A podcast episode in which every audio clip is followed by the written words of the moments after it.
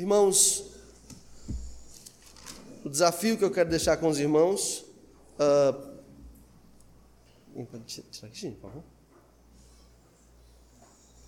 Desafio para mim, para vocês, advindo das Escrituras Sagradas, se encontra no segundo livro dos Reis, onde eu gostaria de tratar com os irmãos a respeito de consciência evangelística.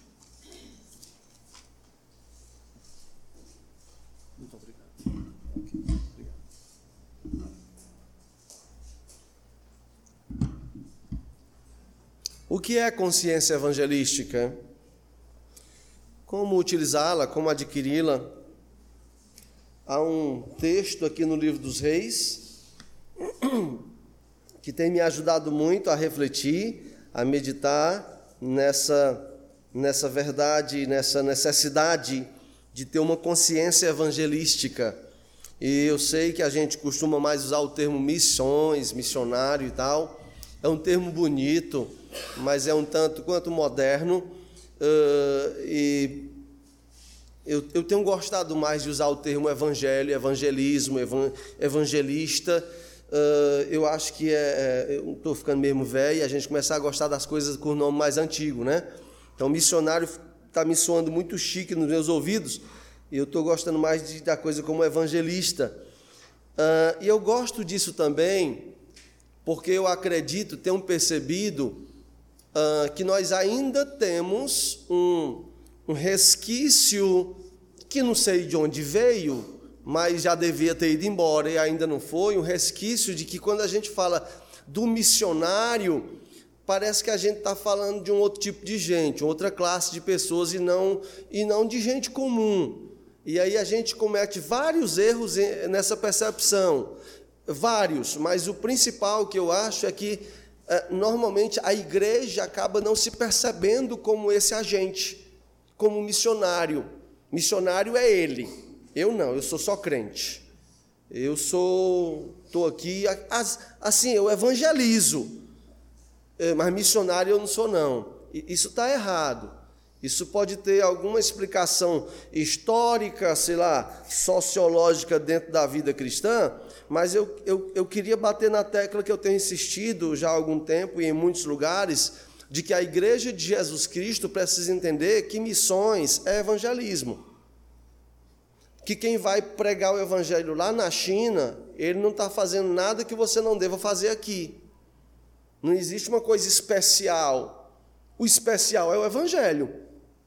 E ele é especial sendo pregado lá do outro lado do mundo, do jeito que é especial sendo pregado na sua vizinhança ou na sua casa. De tal forma que eu tenho pedido muito a Deus que o seu povo possa finalmente todos se entenderem como responsabilizados por serem evangelistas ou missionários, se quiserem chamar. Mas de forma que todos nós juntos possamos entender que isso é conosco. Isso não é com uma casta, seja superior ou inferior, de gente dentro da igreja. Não é uma coisa para ser admirada, ó, oh, a missionária, o missionário. Não é. é, é para mim, a melhor forma de identificar isso é, é uma grande empresa. A diferença de quem vai para lá, mais longe ou para mais perto, a diferença é só de departamento, mas a empresa é a mesma. Tem gente no setor de pessoal, tem gente no setor de cargas, mas é a mesma empresa, o negócio é o mesmo. Quem trabalha na Coca-Cola, trabalha na Coca-Cola, não importa se ela é na, na gerência, não importa. Tem suas diferenças, é, obviamente, mas é a mesma empresa. Então, o missionário e aquele crente comum são a mesma coisa. Deveriam estar fazendo a mesma coisa, só que em lugares diferentes. Se você não está, tente se responder com honestidade: por que é que você não está? Não se deixe admirar pelos que estão como se ele estivesse fazendo uma coisa superior que você não consegue. Isso nem é justo conosco. Isso coloca um peso sobre nós que não é justo. Muitas vezes o missionário não é visto como um pecador que é, por causa dessa percepção. É o missionário. Aí quando ele cai nos seus pecados, quando ele é descoberto nos seus pecados, diz, e ele é pecador. Como se não fossem. Ah, o missionário, talvez talvez tenha mais pecados do que você que não se vê como missionário.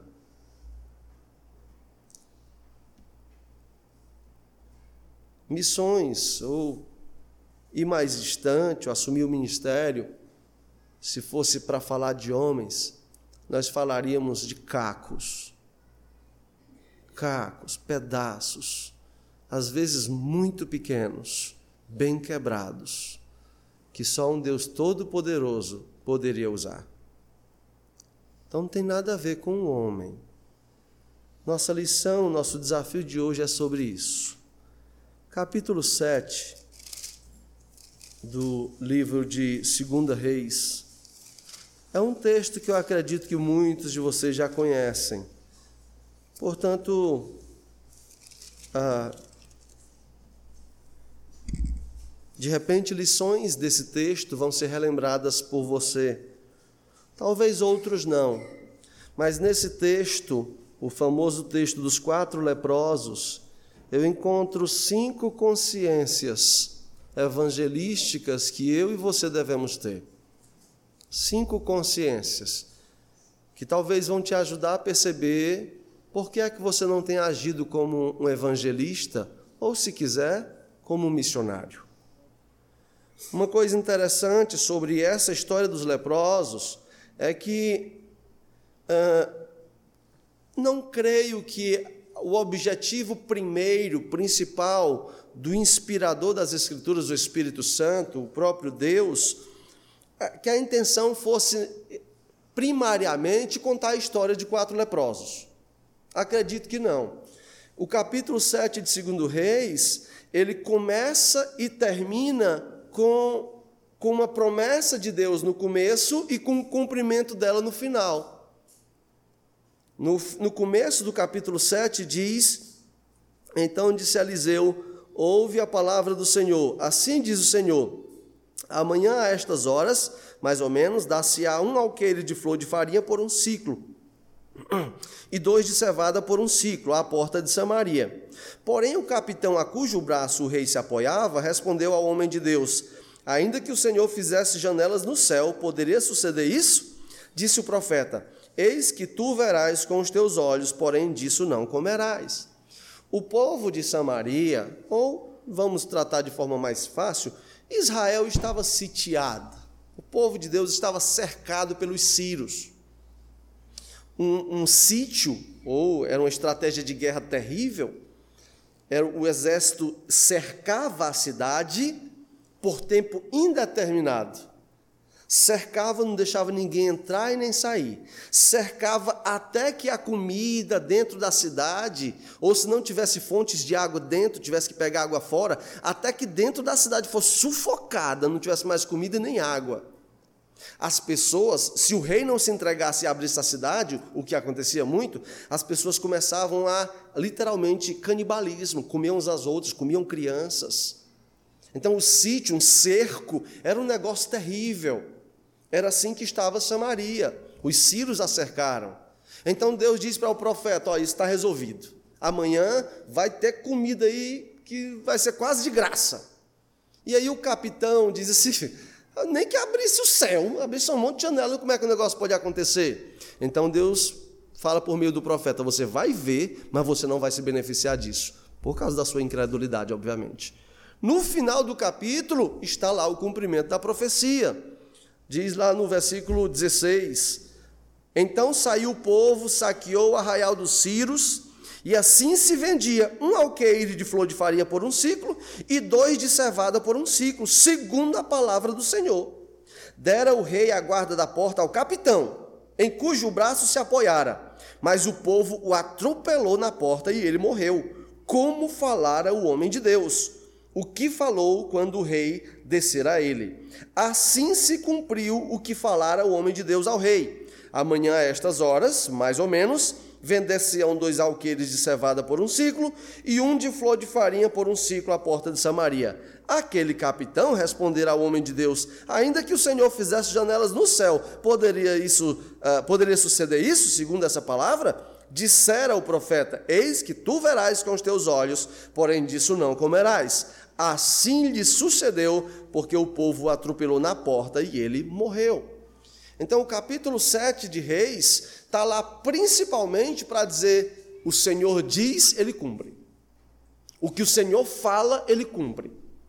O que o Senhor se compromete, acontece. Não importa o que vocês achem disso. Não importa se parece duro ou não, esse homem não creu, vai morrer. Vai ver, ele também estava faminto, estava no cerco.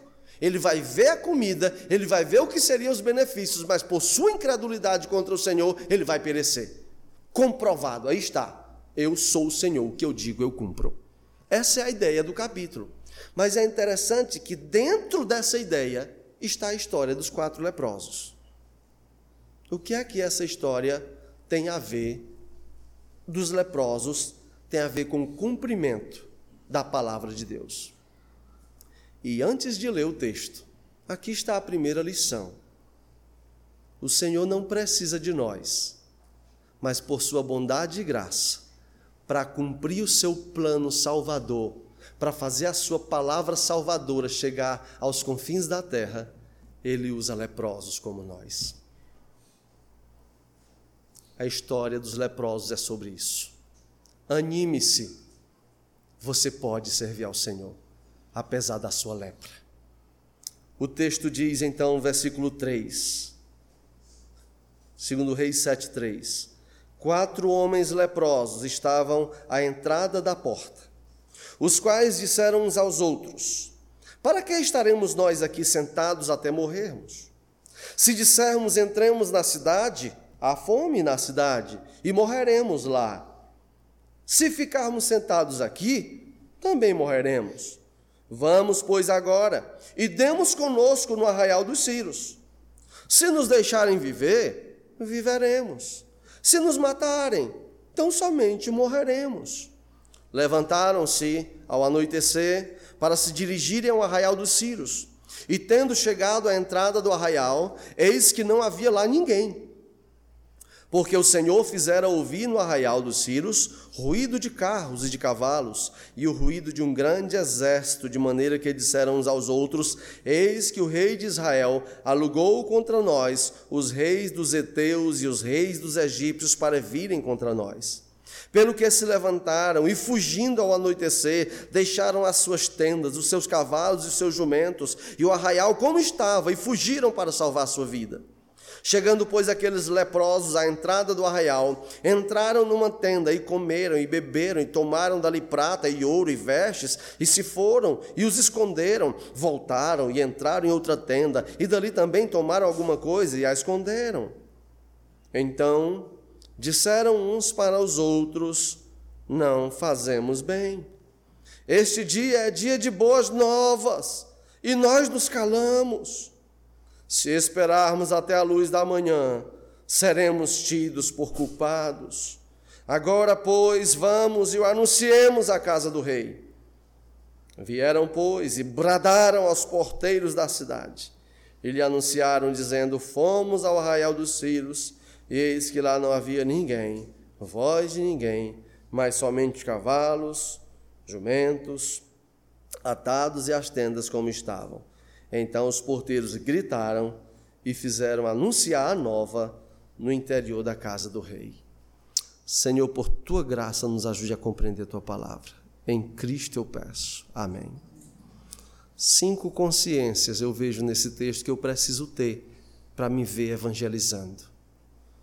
Eu não sei se só quatro serviria, ou três, ou uma, mas eu vejo cinco que valem a pena analisar nesse texto. Mas antes de analisá-las, o que é que vem a ser consciência?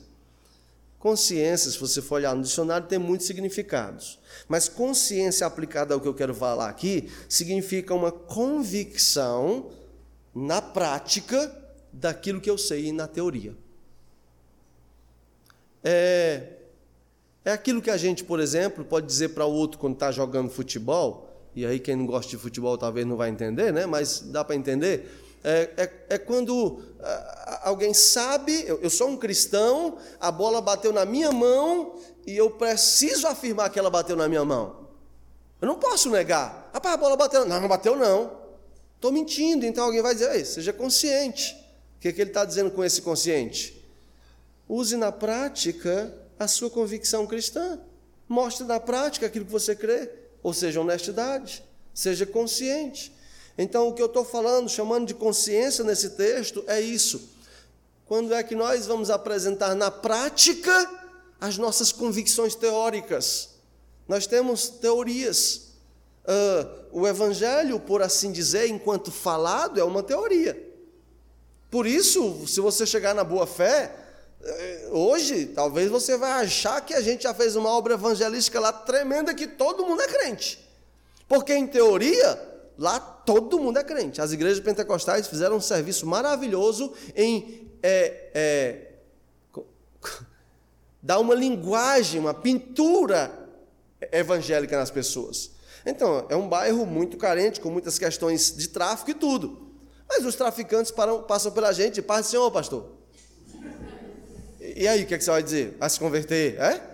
Da paz do Senhor. Paz do Senhor, meu irmão. Os bandidos de lá nos tratam assim, aí, vai na. E aí, varão, vaso! Essas coisas aí, uma linguagem evangélica, porque eles conhecem alguma teoria do evangelho, mas não tem prática. Nós não temos essa linguagem grosseira, vaso, isso, aquilo, outro. Mas nós também temos teorias. Quanto de teoria evangelística você não tem? Quantos missionários você não já ouviu aqui pregando como fazer missões? Quantos cursos de missiologia, de evangelismo você já não tem no currículo? Você tem teoria, mas isso tem transbordado para a prática? Talvez porque te falta algumas convicções, algumas consciências ligadas ao Evangelho. Vamos a elas. Primeiro delas.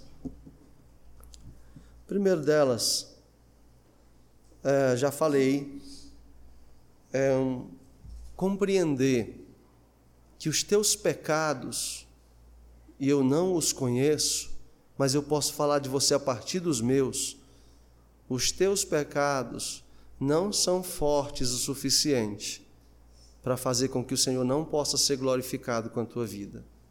Não são. Nada é mais poderoso do que o Evangelho. Nada. O teu pecado de vergonha do Evangelho, ele não é mais poderoso do que o Evangelho, do que o Senhor. O teu pecado de negligência com o teu familiar que não é crente, com teus colegas de escola, eles não são mais poderosos do que o Evangelho. Você precisa compreender isso. E eu tiro isso dessa percepção, dessa conclusão do texto, não específico, mas do texto geral, de que o Senhor, para fazer a sua vontade soberana acontecer, ele disse uma coisa e ele cumpriu, no meio disso, ele usou leprosos para fazer com que isso acontecesse. Figuradamente, não há nada mais leproso do que os nossos pecados, não há lepra maior do que os nossos pecados. E eu sei que muita gente pensa que missionários e pastores é um nível de gente que já. A gente sabe que peca, pastor, a gente sabe disso, mas deve ser uns pecadinhos assim, umas coisas. Irmãos, não é possível, ainda que vocês me pedissem, eu não poderia falar aqui quem é o Isaías nas suas lutas contra os seus pecados. Eu posso fazer isso em particular, se você quiser, se você ousar chega em particular e diz, pastor Isaías, eu fiquei curioso. Agora, se você vier e perguntar isso, eu vou te contar. Então, seja alguém maduro para voltar para casa chorando e orando por mim. Você pensa que casamento de pastor e missionário é as mil maravilhas? É um milagre por dia. É duro. É duro ter uma esposa como a dona Elda. É duro saber que eu sou uma cruz para a dona Elda. Uma cruz pesada. Mas o que me anima é que o meu redentor vive, ele pode me usar. Ele usou quatro leprosos para fazer a sua palavra se cumprir. Ele usa esse homem para fazer pessoas conhecer o Evangelho e voltar lá para a África com essa semente. Ele pode te usar, irmão. Ele pode, ele é poderoso bastante para isso. Ele é poderoso bastante para isso. Anime-se com isso. Como Moody disse no velório de Charles Spurgeon: Senhor, se tu usou um homem como esse, por que não poderia me usar? Se o Senhor usou quatro leprosos para fazer a sua palavra manifestada e glorificado foi, porque não pode usar homens como eu, mulheres como você. Segunda coisa, segunda consciência que eu preciso ter, consciência evangelística, ele pode usar esse leproso. Ah, mas se eu for evangelizar o fulano, ele sabe quem eu sou. Ótimo, é uma excelente estratégia. Procure as, aquelas pessoas que sabem a desgraça que você era. Já tem um caminho aberto. Lembra de mim? É, eu lembro. Pois é, sabe quem eu sou, né? Me conheceu mesmo? Pois é. Sou outra pessoa. Como assim sou? Se eu te contar como assim. Já é um caminho aberto. Procura quem sabe da tua vida, das tuas fraquezas. Às vezes o difícil para evangelizar é começar o diálogo. Mas quando é alguém já sabe quem é você, o diálogo já está iniciado. Lembra daquilo? Eu queria te pedir perdão pelo que eu te fiz um dia. Porta aberta. Conhecimento de causa.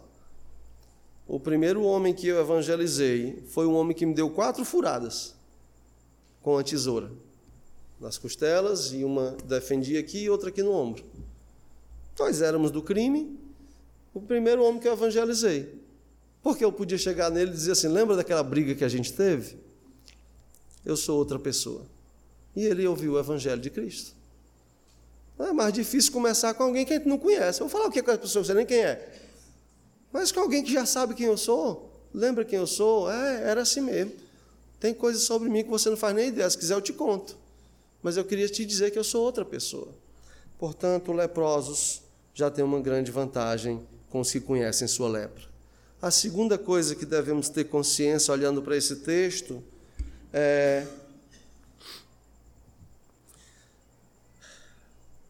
Perdão que o celular aqui apagou. Quando eu tenho consciência de quem eu sou, da minha lepra, isso também me ajuda numa outra questão. Deveria. Empatia com os outros leprosos. Sabe, irmãos, eu espero que isso não tenha acontecido com você, mas costuma acontecer com muitos crentes.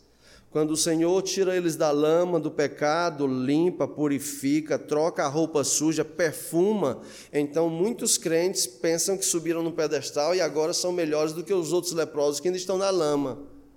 Como se na Bíblia existisse algo chamado ex-pecador. Não existe, eu nunca encontrei isso na Bíblia. Você continua sendo um pecador, que por graça e misericórdia o Senhor tem te suportado te apresentou o Evangelho, te deu fé, te deu o Espírito Santo, te deu arrependimento, mas ele não pode fazer isso com o outro? Pode, do mesmo jeito.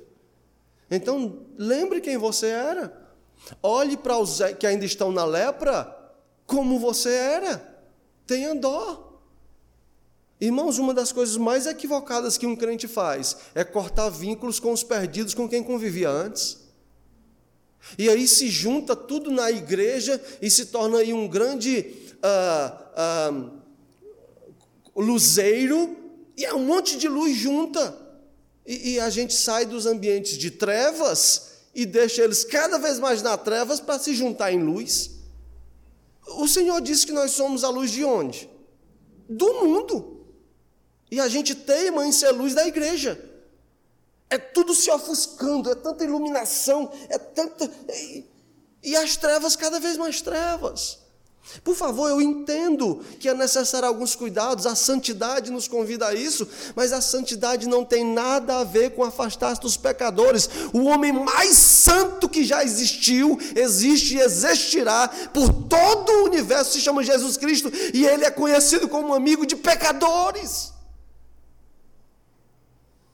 E nós temos medo de ser conhecido como amigo de pecadores. Me perdoe, nós não. Isso foi é, linguagem hipócrita, porque eu não tenho medo disso. Aliás, eu anseio um dia onde vocês, alguém me procure em redenção. E então, o pastor Isaías, pastor, não sei quem. Ah, aquele pastor amigo de pecadores. Oh, irmãos, Esse é um título que eu persigo. Amigo de pecadores. E você? Tem sido amigo de quem? Os pecadores que lhe conheciam na sua lepra, hoje são rejeitados por você. Quando você passa, ele diz: oh, aquele cara ali, ó, aquela, aquela menina ali, ó, era assim com a gente, tal, aí, ó, é crente agora, nem aí pra gente. Que lástima, que tristeza.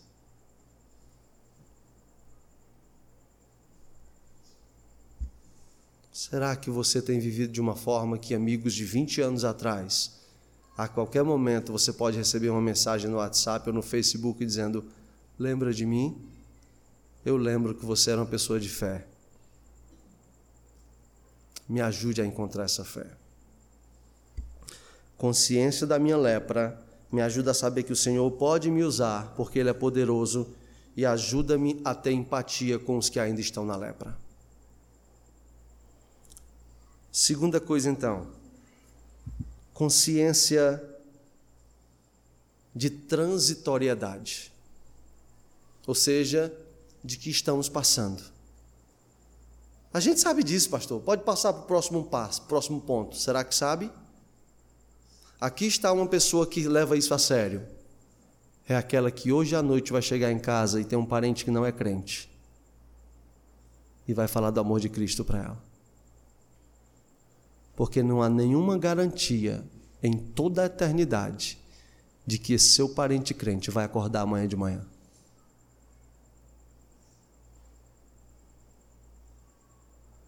Se você entende disso, então você deveria se preocupar com isso. Eles estão passando. E nós também. A obra é urgente. Moisés diz no Salmo 90: tudo passa rapidamente e nós voamos. Transitoriedade, você está passando. Ah, depois, depois não faça isso. Mais um curso, não faça isso. Me preparar melhor, não faça isso. O melhor preparo, o melhor, imbatível preparo para se pregar o Evangelho é ser um salvo por Jesus Cristo. Qualquer curso que você faça, não tem condição de acrescentar nada a isso. Pode trazer algum consolo, algum conforto à sua mente confusa, mas o melhor preparo é um homem que verdadeiramente experimentou o Evangelho, uma mulher que verdadeiramente experimentou o Evangelho, com paixão de ver Jesus Cristo salvando outros. Aquele tipo de gente que não sabe assim, ó, não sei como dizer, mas eu estou vivendo isso, vem cá. Quando eu pastoreei na igreja do Timbó, um irmão chegou para mim um dia, novo convertido, um dia de fé. Chegou em casa com outro homem e disse: Pastor, prega para esse homem aqui. Porque eu fui na casa dele, é meu amigo de bebida. E eu experimentei o evangelho no domingo, na segunda-feira eu fui lá e disse: Pastor, mas está aqui. Eu não, eu não sei o que dizer a ele. Então eu fui lá e disse: Olha, cara, não, aconteceu um negócio comigo, eu não sei dizer o que foi, nem sei dizer como é, não, mas eu conheço alguém que sabe.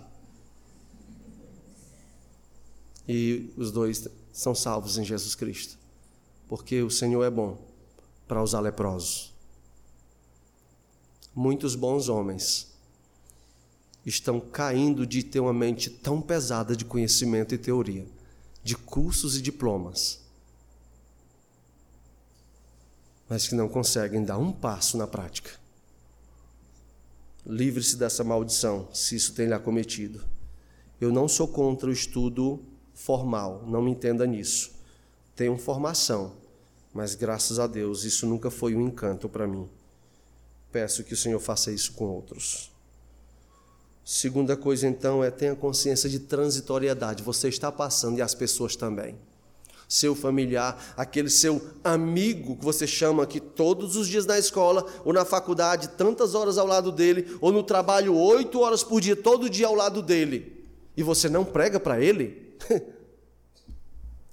o que, que há? Vai chegar um dia que você vai receber a mensagem. Ele não vem mais, ele morreu.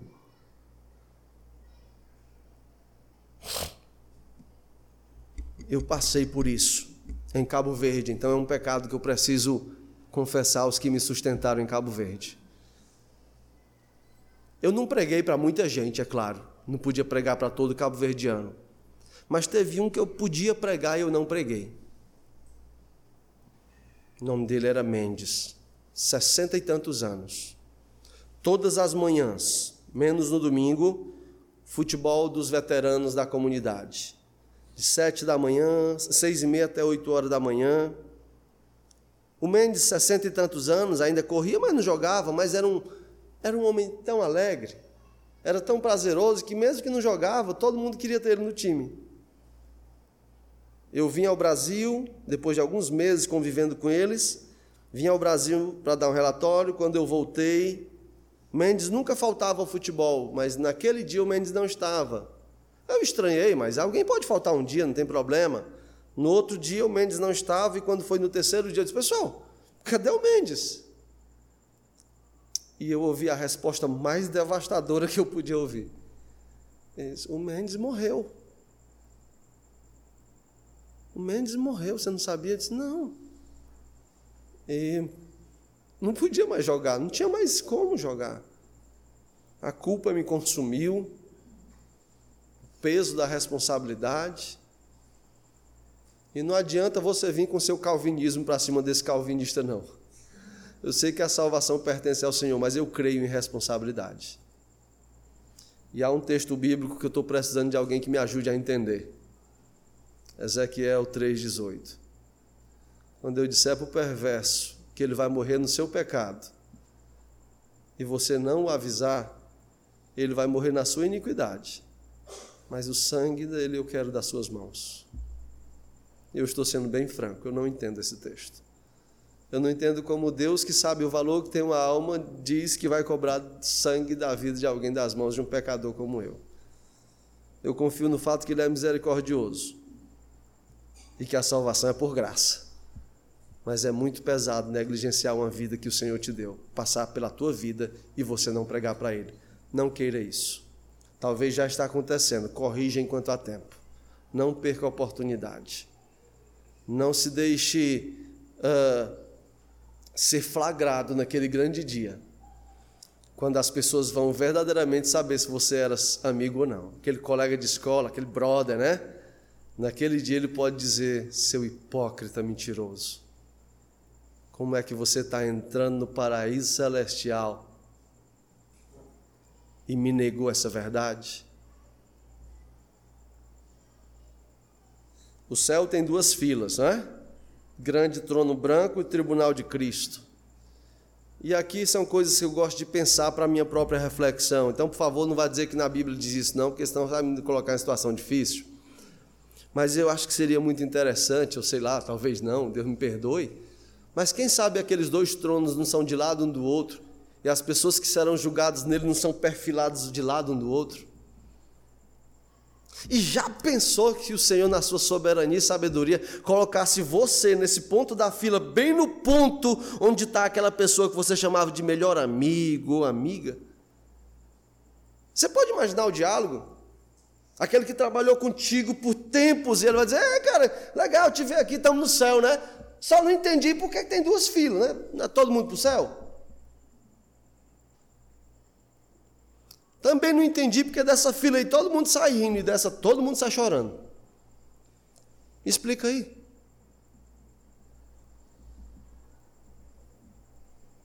Que explicação você daria? Mas graças a Deus, isso provavelmente é doidice da cabeça do pastor Isaías. Ou não. Tenha consciência de que as pessoas estão passando. Terceira consciência que você precisa ter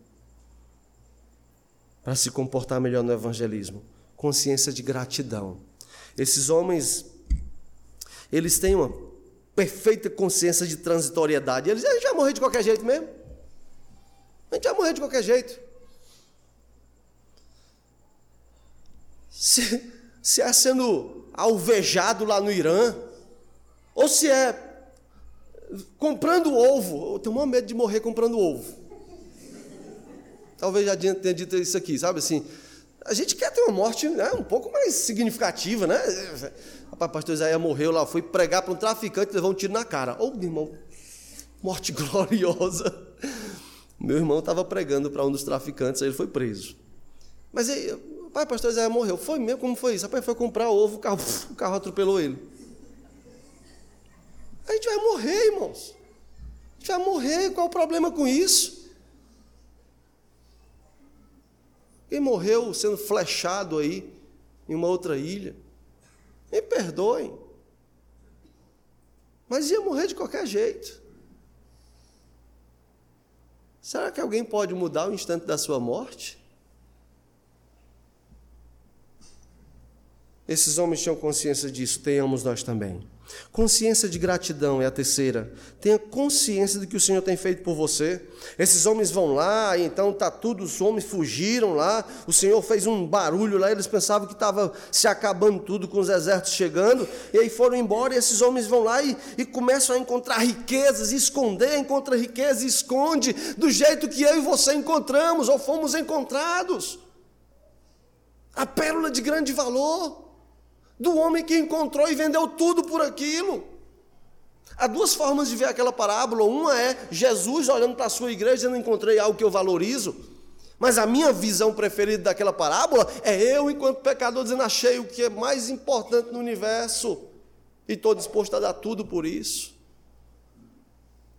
Nós encontramos, ou fomos encontrados, melhor dizendo, irmãos, não tem ninguém mais rico do que nós. Nossa herança está no céu, onde a traça não rói, o ladrão não rouba. Lembra da músicazinha antiga? Ela ainda faz todo sentido. Hã? Não tenho ouro, não tenho prata, o meu tesouro não é de lata. O ouro queima, a prata suja, tudo são coisa que enferruja. Vem o ladrão e leva a prata, vem o pirata e rouba o ouro. Mas eu duvido que esse ladrão coloque a mão no meu tesouro. É o cântico dos antigos, me senti bem velhinho agora. É, mas a verdade é eterna. A verdade não envelhece. Onde está o teu tesouro, aí estará o teu coração. Esses homens encontram riquezas e eles então lá estão se banqueteando, e então o que é que eles dizem? Ei, não fazemos bem. Esse é um dia de boa nova. O que, é que estamos fazendo, minha gente? É dia de ser grato. É dia de agradecer de forma prática. É dia de anunciar. Irmão, se você diz que é grato pela salvação, me perdoe, mas eu só acredito quando eu estiver pregando. Só acredito quando estiver pregando. Porque gratidão não é palavra, não é teoria. Ah, eu sou grato porque ganhei um carro, mas eu não levo ninguém sujo, não. Sou grato, me deram de graça, mas você não é grato.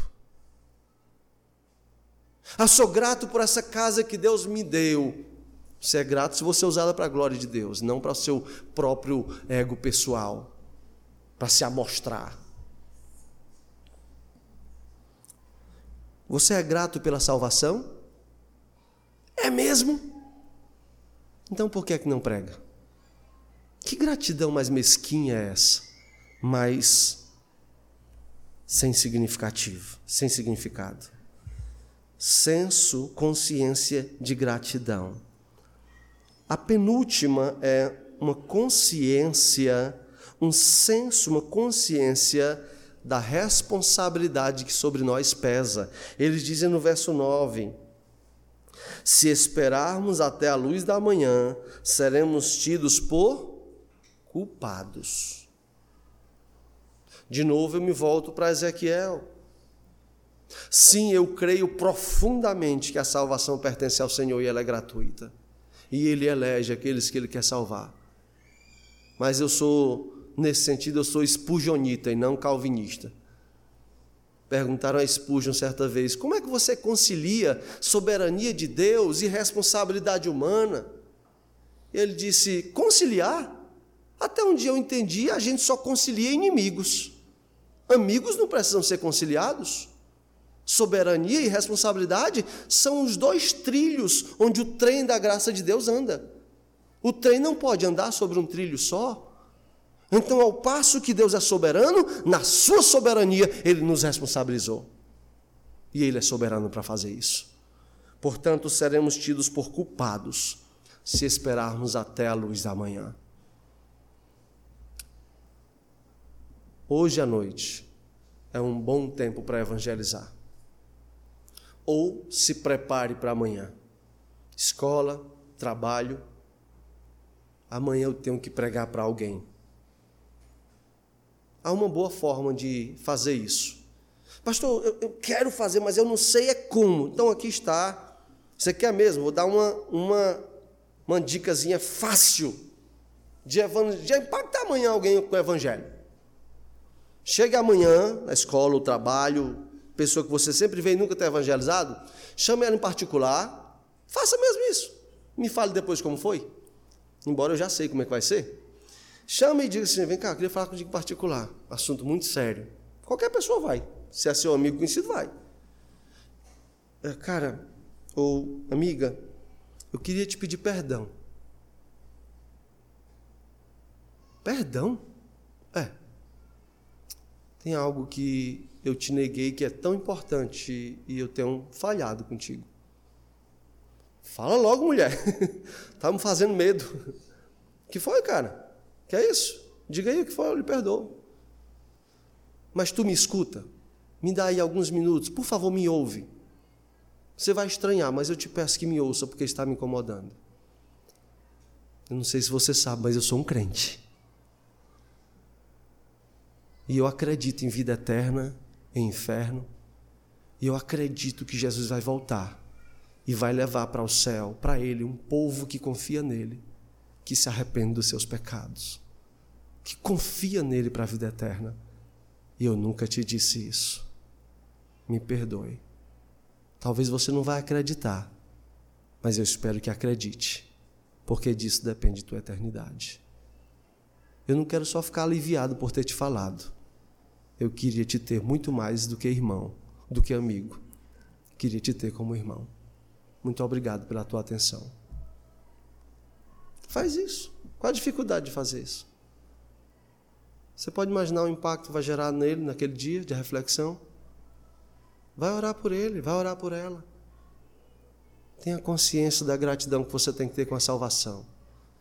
E só é grato com a salvação quem leva a salvação a outro. Do contrário, a sua gratidão é a mesma gratidão de um filho que insistiu pelo chocolate e, quando terminou de comer, perguntou mais um, só pediu mais um.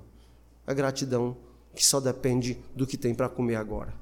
Não é uma gratidão de fato e de verdade duradoura. Por último, meus irmãos, uma última consciência que esses homens tinham e nós precisamos ter, esses leprosos tinham e nós leprosos precisamos ter, é a consciência de urgência dessa mensagem.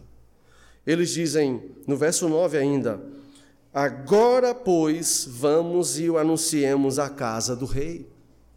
Não depois, não amanhã, não quando a situação tiver melhorado, não quando eu tiver aprendido mais alguma coisa, mas agora vamos.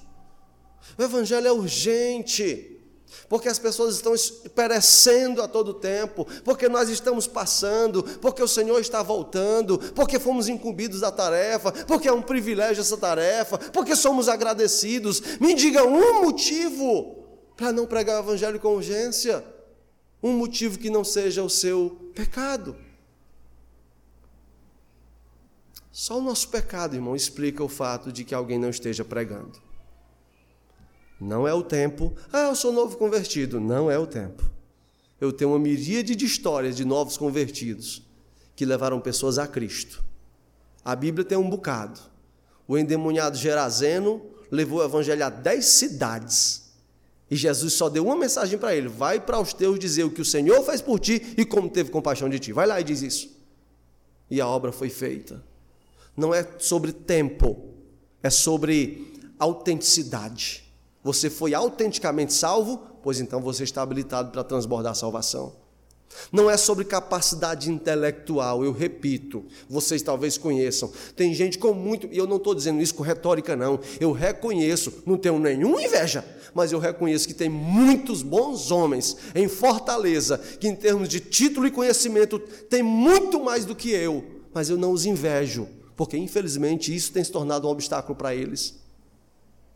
Aqui está um mal que está acontecendo no nosso meio, igrejas fundamentadas, fundamentalistas, batistas bíblicas. Aqui está um mal que está acontecendo. Nossos seminários não estão mais produzindo homens para os campos, estão produzindo somente homens que querem ser professores de seminários. Só palestrantes, na sua grande maioria, estão endeusados por serem youtubers teológicos Conheço bons homens que estudaram comigo nos seminários, que juntos afiamos nossas espadas, vamos ser missionários longe desse país. O Senhor me levou pela graça dele, não por quem, por quem eu sou. E eles ficaram dizendo: ah, Eu vou me preparar um pouco mais, e vou fazer mais o curso tal. E aí ele se transformou num palestrante. E aí ele, ele é o professor disso, aquilo, outro. Eu não estou desvalorizando essas coisas, por favor. Eu só estou dizendo que elas têm um perigo embutido nelas. Os campos continuam necessitando de trabalhadores mas o, o encanto pelo conhecimento tem gerado pessoas que cada vez mais querem ficar. A obra evangélica é urgente. Se os sábios e doutores não forem, seja você, seja você o homem de Provérbios 11, 22. E aqui eu termino.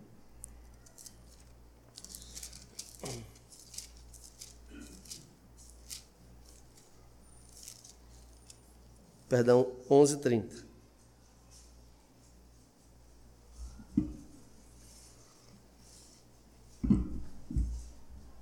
É um versículo que dá uma longa e maravilhosa pregação, mas eu quero só ler.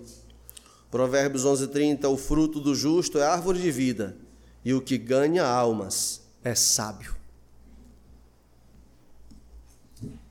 Quando eu encontro algum desses meus colegas, eu brinco com eles. Uma brincadeira não é, que não é tão brincadeira não. Mas eu pergunto, e aí, como é que estão os títulos? Ah, pois é, eu preferi ser mais sábio. Porque é Deus que está dizendo. Títulos não fazem homens sábios. É o que Deus está dizendo. O que Deus está dizendo é: você é sábio de verdade? Então vai levar outros para Cristo. E aí Cristo diz: Eis um sábio. Que o Senhor ajude a você a ser um sábio também. E invista do seu tempo e da sua vida em levar a salvação aos perdidos. Como evangelista que deve ser, como missionário que deve ser, onde o Senhor te colocou. Ah, eu queria ser missionário, mas o Senhor não deixou ser não, porque eu sou empresário. Não, você que não percebeu o Senhor definiu o teu campo missionário onde você trabalha. Ou lá não tem perdidos? Lá é o teu campo missionário. Olha para o teu campo missionário. Abre os olhos. Tenha consciência de sua lepra. O Senhor pode te usar apesar da sua lepra. Não deixe ela lhe enganar. Diz, ah, eu sou tão frágil. Pois é, o Evangelho é sobre um Deus totalmente forte usando homens totalmente frágeis. Tenha consciência da gratidão que deve ter pela salvação. Tenha consciência, gratidão prática. Gratidão pela salvação é levar a salvação a outro. Tenha consciência de transitoriedade, irmão. Você está passando. Nós estamos passando e esse negócio é rápido. A, a, a, dia 7 de setembro de 1993, o Senhor estava usando esse homem bem aqui na frente com essa senhora, Henrique Severina, para conduzir esse rebelde a Cristo. Ano de 97, esse homem estava abençoando meu casamento com a minha esposa. Já se vão 21 anos. O tempo está voando. O que você está esperando? Tenha consciência dessas coisas. Tenha consciência. Você está passando e as pessoas estão passando o que é pior. Você está garantido, amém? Mas e os que não estão? Que o Senhor está todo o tempo botando ele na, na, tua frente, como quem diz, ô oh, meu filho, vai agora, fala com ele, está aí de novo na tua frente. De novo, todo dia, meu filho, eu boto ele sentado ao teu lado. Você não consegue sentir esse cheiro de inferno nele, não? Ah, tá gripado. Tira. Tomei gripado, não consegui comer bem hoje. Minha esposa disse, ah, porque está gripado. Então, tira essa gripe. Leva isso a sério. Tenha consciência da urgência disso. É urgente. Urgente. Que Deus se compadeça daqueles que Ele já colocou à nossa volta, porque de nós Ele já teve compaixão. Que Ele nos ajude a nós termos compaixão dos outros. Amém? Senhor, em Cristo Jesus nós queremos te agradecer pelo seu profundo e prático amor por nós. Obrigado porque o teu amor nunca ficou só na teoria. O teu amor é tão belo, tão profundo, tão real, que se ele fosse só uma história, só uma anedota, ainda nos faria profundamente felizes de tão belo que é o teu amor. Mas ele ainda é real, é prático. No teu amor, o Senhor olhou para nós, olhou para homens como eu, no estado de rebeldia aprofundado, no estado de putrefação avançado, inimigo de Deus, filho da ira, rebelde, intentando contra o Senhor e suas criaturas, leproso. Ó oh, Senhor, eu sei que muitos ou todos nessa noite podem se identificar com essa história. Porque não há um homem ou uma mulher debaixo desse teto que um dia não esteve totalmente leproso, na profundidade do pecado, na inimizade com Deus. E talvez mesmo hoje alguns sem perceber ainda estão nessa situação. Oh, Deus, abre os seus olhos para ver. Faça-o perceber, ó Deus querido, que ainda estão na lepra. Abra suas narinas para sentirem o mau cheiro dos seus pecados sem Cristo. Ó Deus, e por seu amor e graça, ressuscite-os. Abra os seus olhos para verem a luz. E quando assim acontecer, ó amado Deus, ó Senhor, quando assim acontecer, levante um exército de leprosos do meio desse povo. Leprosos que não amam mais sua lepra, amam aquele que assumiu a sua lepra por si. Aquele que era totalmente santo e ainda é mas que por ser bondoso, generoso, sem conta, ele trocou a nossa lepra pela sua santidade. Nós dizemos ser gratos por isso, ó Senhor. Nós repetimos em cada oração que somos gratos por isso. Mas quantas pessoas diariamente passam à nossa volta, circulam nos nossos dias, nas nossas empresas, escolas, universidades, e nós as tratamos como se nós fôssemos melhores, como se nunca tivéssemos sido leprosos. Enquanto o Senhor clama, façam discípulos, preguem o Evangelho a toda criatura, tenham compaixão, movam-se, meus filhos, Ó oh, ex-leprosos, não esqueçam do que um dia vocês foram. Tenham consciência disso. Tenham consciência. Senhor, tu me fizeste um homem ao motivo. E eu sei que preciso tomar cuidados com isso. Mas eu te agradeço por isso. Te peço por aqueles que também certamente estão sendo tocados por tua palavra, por esse pregador pecador, chorão que seja, mas eu te peço que no juntar de todas essas coisas, o Senhor nos torne mais conscientes da transitoriedade das pessoas e da urgência do teu amor por elas. Para a tua glória eu peço, para a tua glória e de ninguém mais. Levanta um povo sábio, um povo sábio, um povo que prega o Evangelho. Que os dias testemunhem que hoje nós ficamos um pouco mais conscientes da tarefa que o Senhor nos tem dado. Que os anjos te rendam glórias pelo serviço que nós podemos e devemos prestar a Ti. E que o Teu Evangelho seja exaltado em levar cura a outros leprosos, como nós também um dia o fomos. Em Cristo Jesus eu peço, confiadamente. Amém, Senhor.